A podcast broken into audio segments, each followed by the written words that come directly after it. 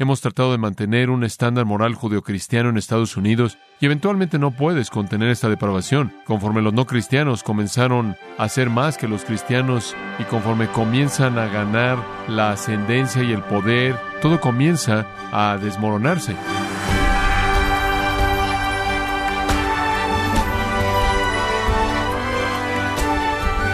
Bienvenidos a su programa Gracias a vosotros con el pastor John MacArthur.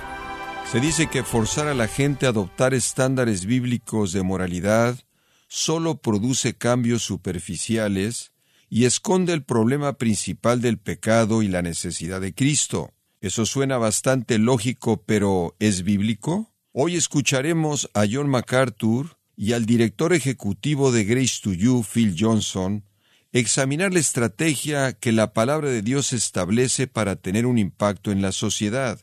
Como parte de la serie ¿Puede Dios bendecir Estados Unidos? Aquí en gracia vosotros. John, Estados Unidos hoy es considerada la única superpotencia que queda y un faro que otras naciones deben seguir, pero es obvio que si ves los titulares de las noticias, Estados Unidos está en problemas. En este momento, el terrorismo está en los labios de la mayoría de los estadounidenses, el mundo financiero ha sido sacudido por escándalos que involucran a presidentes de compañías, en nuestras compañías más importantes. A diario leemos acerca de crímenes horrendos en contra de niños, y han habido escándalos políticos, escándalos que involucran al sacerdocio. Diario, diario hay un baño de sangre ideológico en nuestras universidades y escuelas. Y quiero preguntarte, desde tu punto de vista como pastor, ¿es acaso una coincidencia que tantos problemas serios estén plagando a nuestra nación al mismo tiempo? Phil, no creo que es una coincidencia. Creo que refleja la depravación.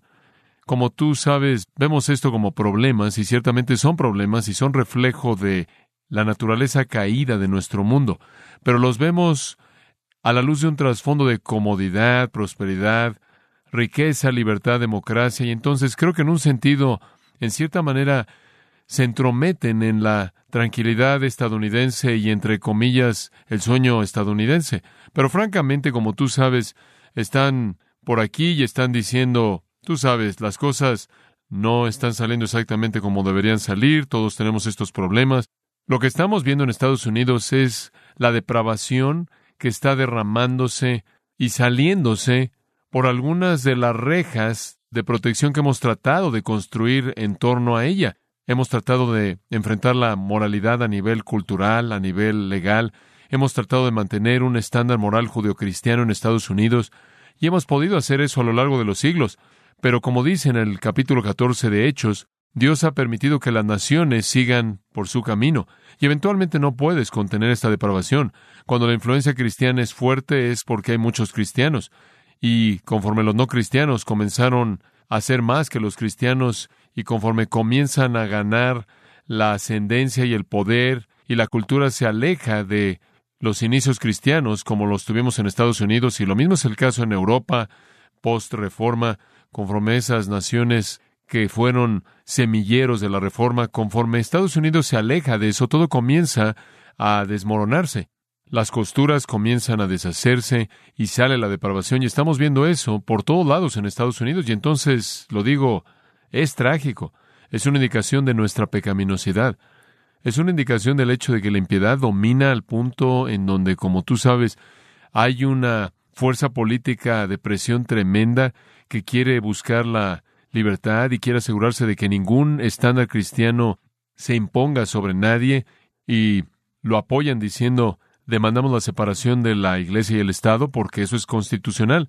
Todos sabemos y conocemos la Constitución que esa es una perversión de lo que la Constitución quiso decir. Entonces, simplemente creo que estamos viendo el flujo natural de depravación saliendo por las costuras en donde en el pasado fue contenido por un compromiso cristiano que influenciaba a la sociedad que ahora ha disminuido y ha muerto, el secularismo ahora se ha apoderado de la época, las iglesias en muchas maneras tienen la culpa porque son tan corruptas. El liberalismo ha destruido las denominaciones, etcétera, etcétera, etcétera, pero esto simplemente es el salir de la depravación y creo que inclusive estamos mucho mejor que muchas, muchas naciones en el mundo, si no es que la mayoría de las naciones del mundo. Y no diríamos que es algún tipo de juicio que podría ser equiparado con algunas de las cosas más horrendas que la gente está atravesando, pero lo veo como una indicación de que Dios nos ha dejado irnos por donde hemos querido ir y ese es el tipo de juicio de Romanos 1. Es algo aterrador ver esto. Si tú tan solo ves el corto periodo de tiempo de mi vida y ves el declive de la sociedad, el nivel de actividad en contra del cristianismo, la liberalidad de nuestros estándares morales y todas estas cosas, parecen estar claramente yéndose en una dirección de declive rápido. Y la verdad, no estamos tan mal ahora como algunas otras naciones. Pero la historia nuestra, con el levantamiento y la caída de las naciones, ¿qué podría estar dirigiéndonos en esa dirección? Oh, no creo que hay duda acerca de eso. Yo creo que las señales no son eso, que hay gente, como tú sabes, deshonesta. Siempre ha habido gente deshonesta. No le gusta a la gente que mintamos. No es que simplemente hay algunas personas que no dicen la verdad. La mentira ahora no es vista como algo tan malo como algunas otras cosas. Entonces, si la mentira ayuda a hacer algo noble de algo que parece no ser noble, o si la mentira te lleva a algún fin mayor, si un fin económico, si es postura o posición para ti, y si la mentira te gusta, y si va a ayudarte en tu autoestima, y entonces miente, y entonces tienes una moralidad tan torcida y pervertida. Y creo que eso es de lo que Romanos 1 está hablando cuando dice que Dios los entregó una mente reprobada. No es nada más que cometieron pecados sexuales, como Romanos 1 lo señala, y pecados homosexuales. Es que la mente se acabó y todo fue torcido y pervertido y volteado de cabeza, como dice Isaías 5. Le llamaste amargo a lo dulce y a lo dulce amargo y revertiste todo. Llamaste a lo bueno malo y a lo malo bueno y todo ha sido pervertido. Y una vez que eso sucede, no hay manera de regresar. Si esa ideología domina, si la ideología dice lo que funciona es lo que importa, el pragmatismo gobierna el día de hoy, sea lo que sea que edifique tu autoestima psicológica, sea lo que sea que te haga sentir bien acerca de ti mismo, es lo que es más importante. No hagamos que la verdad sea algo importante. Una vez que has llegado ahí, entonces tienes una estampida de personas que creen que por todo medio, por cualquier medio, ellos merecen tener la perspectiva o manera de pensar que quieran tener y de esta manera vivir como quieran vivir. Y eso es claro, ¿no es cierto? Que nuestra cultura ha abrazado exactamente esa manera de pensar. Ahí es donde estamos. Eso es lo que técnicamente se llama posmodernismo, que dice, como tú sabes, el modernismo fue la búsqueda de la verdad, el posmodernismo es que no hay verdad, tienes tu verdad, yo tengo mi verdad. Lo que funcione para ti está bien para ti, lo que funcione para mí está bien. Y ahora tienes una colisión masiva sin estándar, sin una plomada, sin un estándar objetivo, definitivo, que se aplica a todo mundo. Probablemente no haya un cristiano pensante que nos esté escuchando que no vea estos problemas y luche con ellos diariamente. Y en lo que queremos enfocarnos en esta próxima media hora, inclusive en la transmisión de mañana, es qué podemos hacer nosotros como cristianos para confrontar estas corrientes. Pero antes de que comencemos a hablar de qué hacer, necesitamos saber exactamente cuál es el problema, la naturaleza del problema que estamos enfrentando.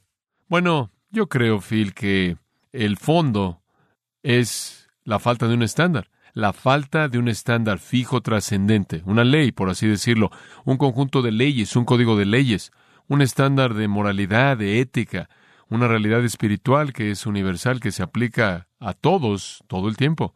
Digo, entendemos el valor de eso. Digo, tenemos leyes en Estados Unidos que se aplican a todo mundo todo el tiempo. Y están en los libros y no importa quién eres o dónde estás, si tú violas esas leyes, echas a andar el proceso judicial en primer lugar, la policía va a venir y después el proceso judicial va a estar ya avanzando y de hecho va a establecer un castigo para ese tipo de crimen. Entendemos que todo el mundo no puede vivir siguiendo diferentes reglas. No puedes tener un límite de velocidad de 80 kilómetros por hora para aquellos que lo prefieren y uno de 140 kilómetros por hora para aquellos que lo prefieren. No puedes tener una ley en contra del abuso de niños y del y de la violación y del homicidio o lo que sea para esas personas que quieren vivir de esa manera y hacer a un lado la ley para cualquier persona que no quiere. Entendemos todos eso y peleamos por eso y nos enojamos si alguien trata de violar eso. Digo, ve lo que está pasando en este momento. Tenemos a todos estos pederastas y estos secuestros de niños y secuestros y algunos de los crímenes más horrendos que son cometidos en contra de estos pequeños preciados. Y hay este clamor enorme en contra de eso. Y como tú sabes, en algún punto quieres ponerte de pie y decir, entonces, ¿por qué? ¿Por qué está mal hacer esto? Digo, ¿quién dijo que estaba mal hacer esto? Pero creo que ese es el problema primordial que enfrentamos en la actualidad.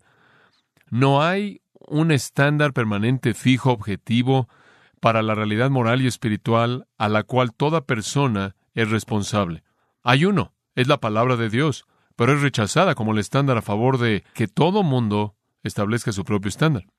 Veo a dónde vas con esto. Permíteme tratarte de hacer que seas más explícito.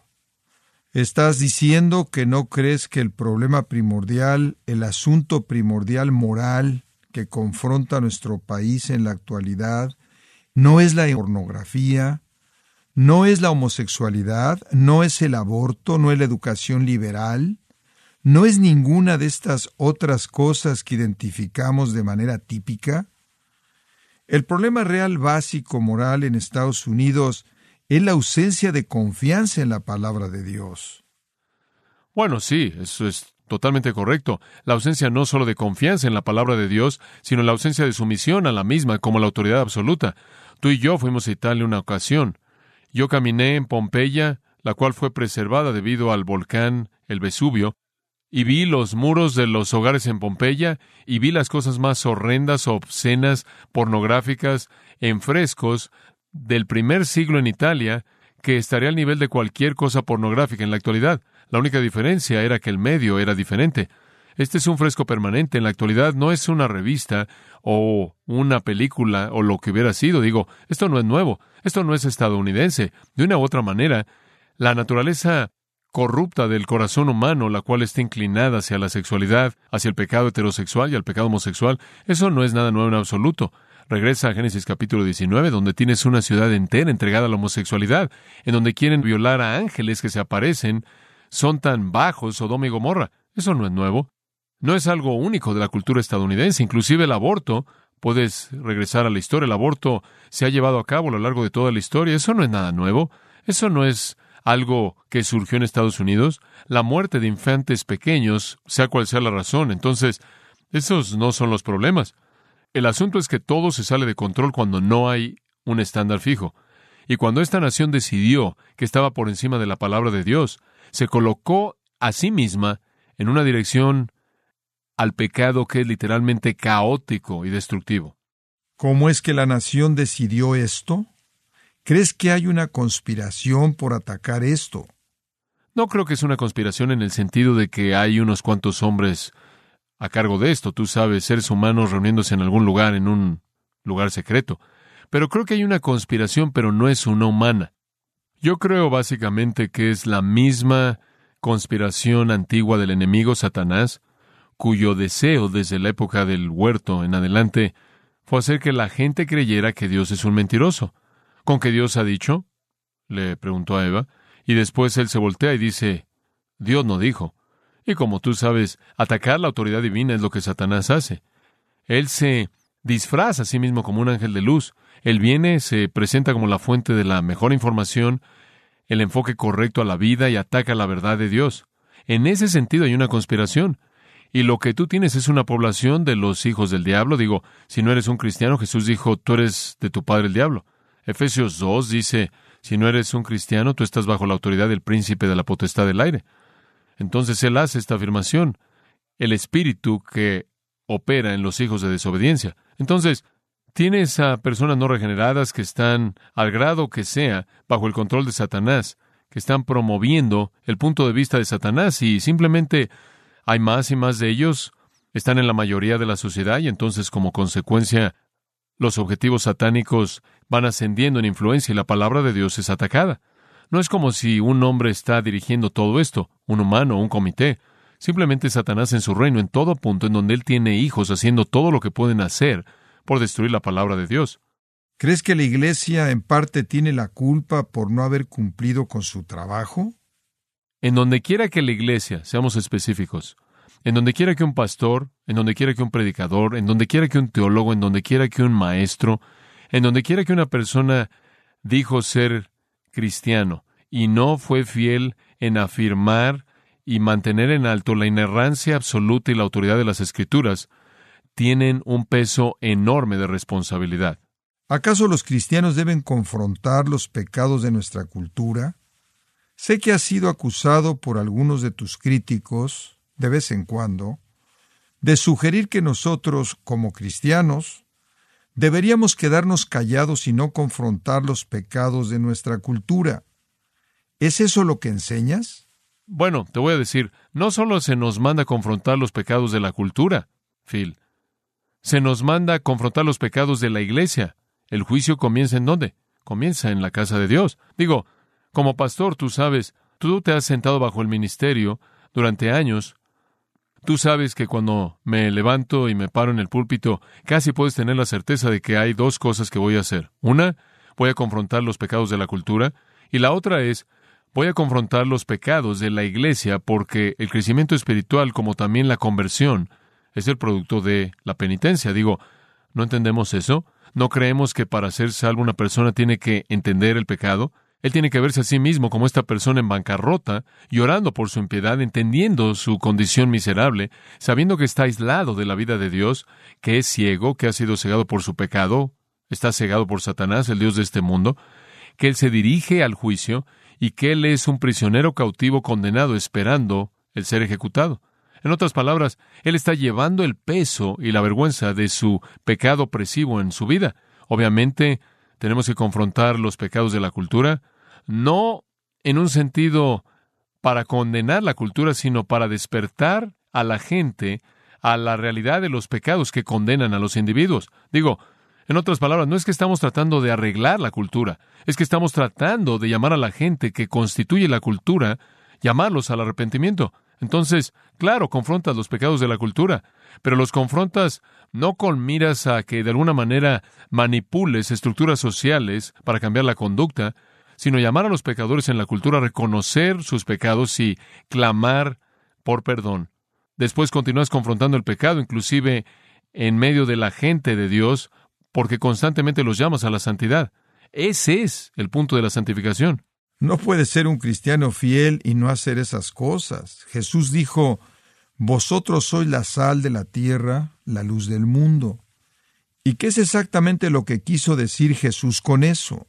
Eso es lo que él quiso decir con sal. Claro que el retrato es influencia. Traes al mundo la influencia, y no es solo la influencia de un buen hombre, es la influencia de la verdad del Evangelio.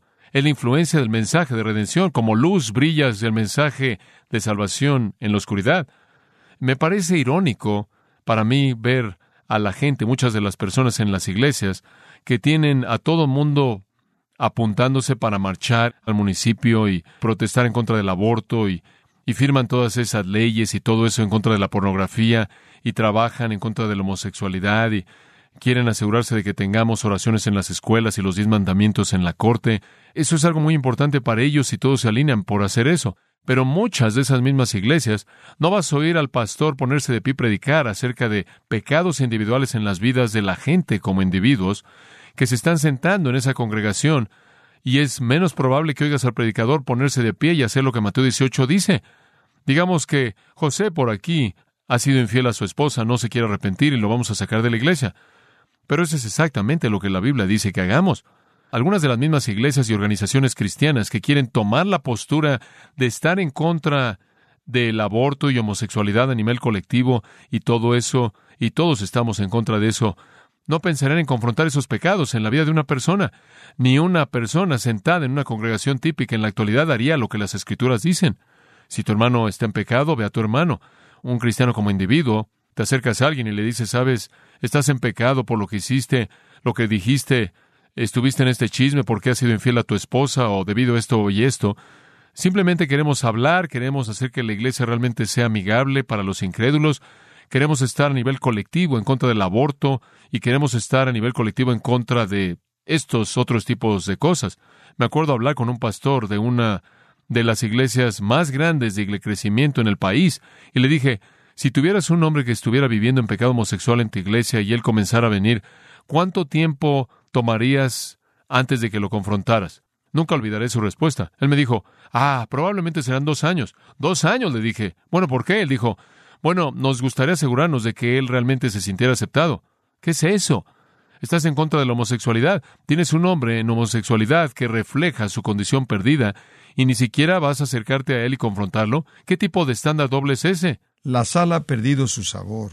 Absolutamente. Digo, ¿qué significa sal? ¿Estamos hablando de algún esfuerzo colectivo que se manifiesta en la derecha religiosa a nivel político? ¿Estamos hablando realmente de salar la vida de ese hombre? ¿O de realmente traer la luz contra esa oscuridad?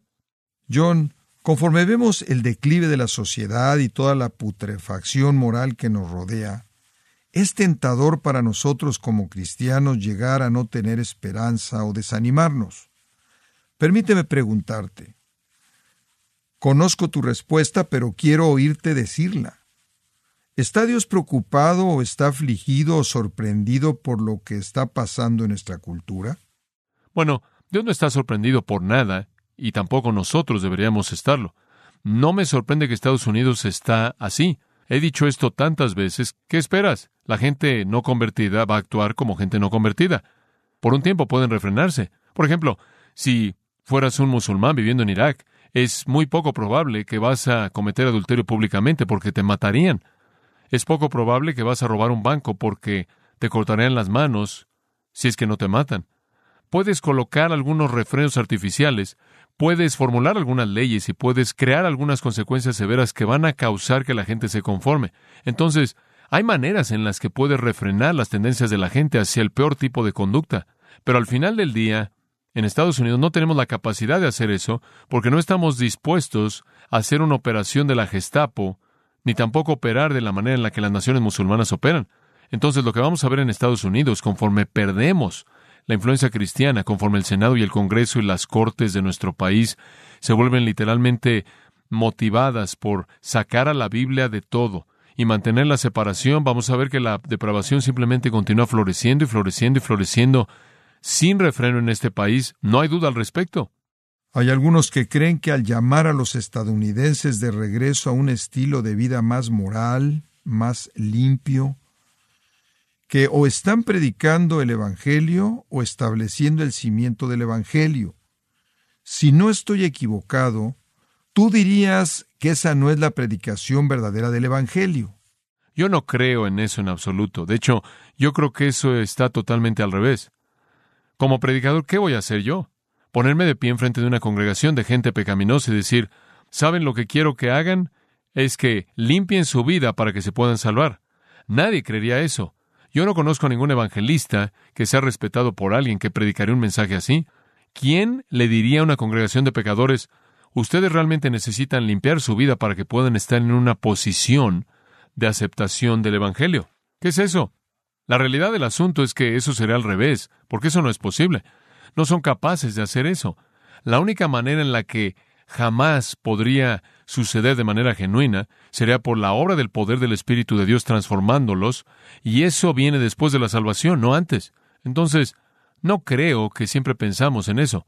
Si yo conozco una persona, y los conozco todo el tiempo, cuya vida está derrumbada moralmente, ¿qué le voy a decir a la persona? ¿Necesitas limpiar tu vida para que puedas entender el Evangelio? Le voy a decir al hombre, ¿necesitas entender la profundidad de tu pecado? ¿Necesitas entender la culpabilidad que tienes delante de Dios? ¿Entiendes que te diriges al juicio y al infierno eterno y que necesitas arrepentirte? ¿Y necesitas abrazar el regalo maravilloso de salvación en Jesucristo porque no puedes cambiarte a ti mismo? Ese es el mensaje.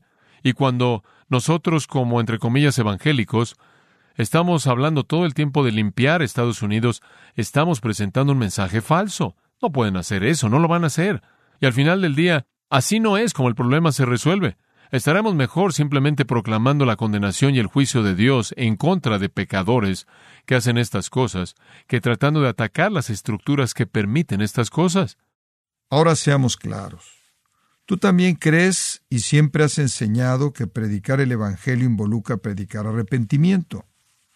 ¿Cómo distingues entre lo que estás diciendo y esto? O sea, tú estás diciendo que no le decimos a la gente necesita limpiar sus vidas, pero le decimos a la gente que necesitan arrepentirse de sus pecados. ¿En dónde cae eso en la predicación del Evangelio? ¿Esto es la doctrina del arrepentimiento? La doctrina del arrepentimiento es absolutamente crítica, es absolutamente esencial. De hecho, acabo de leer un libro nuevo acerca de la salvación que ni siquiera menciona la palabra arrepentimiento. Y estoy arrancándome los cabellos. ¿Cómo puedes escribir un libro de la salvación y nunca mencionar la palabra arrepentimiento? Cuando Jesús vino, Él dijo, arrepentíos porque el reino de los cielos se ha acercado. Él predicó arrepentimiento, Juan el Bautista predicó arrepentimiento, eso es básico. Bueno, ¿qué es arrepentimiento? Phil, ¿Es eso lo que estás preguntando? El arrepentimiento no es voy a limpiar mi vida. El arrepentimiento es estoy triste por la manera en la que mi vida está, no puedo limpiarla. Oh Dios, líbrame de ella. Eso es arrepentimiento.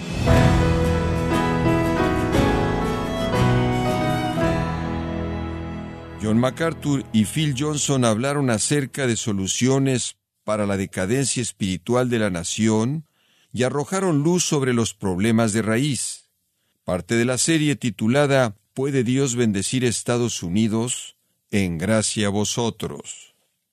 Y quiero recordarle, estimado oyente, que tenemos a su disposición el libro Lecciones Prácticas de la Vida, escrito por John MacArthur. Puede adquirirlo en nuestra página en gracia.org o en su librería cristiana más cercana.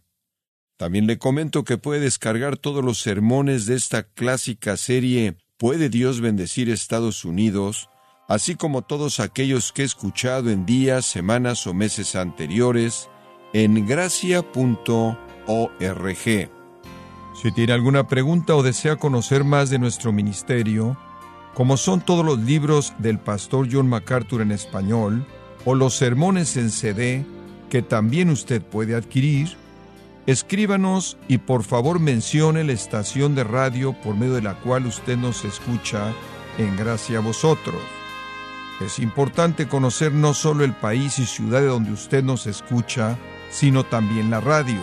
Para quienes contactan nuestro ministerio por primera vez, pueden solicitar una copia del mensaje de promoción sin costo alguno, un mensaje por oyente únicamente. Si usted vive en los Estados Unidos o Puerto Rico, escríbanos a Gracia Vosotros, P.O. Box 4000, Panorama City, California 91412. O puede escribirnos a través del siguiente correo electrónico radio arroba En nombre del pastor John MacArthur, de nuestro productor David Torres y del personal, le damos las gracias, invitándole para que nos acompañe en la próxima edición y así juntos continuar desatando la verdad de Dios un versículo a la vez, en gracia a vosotros.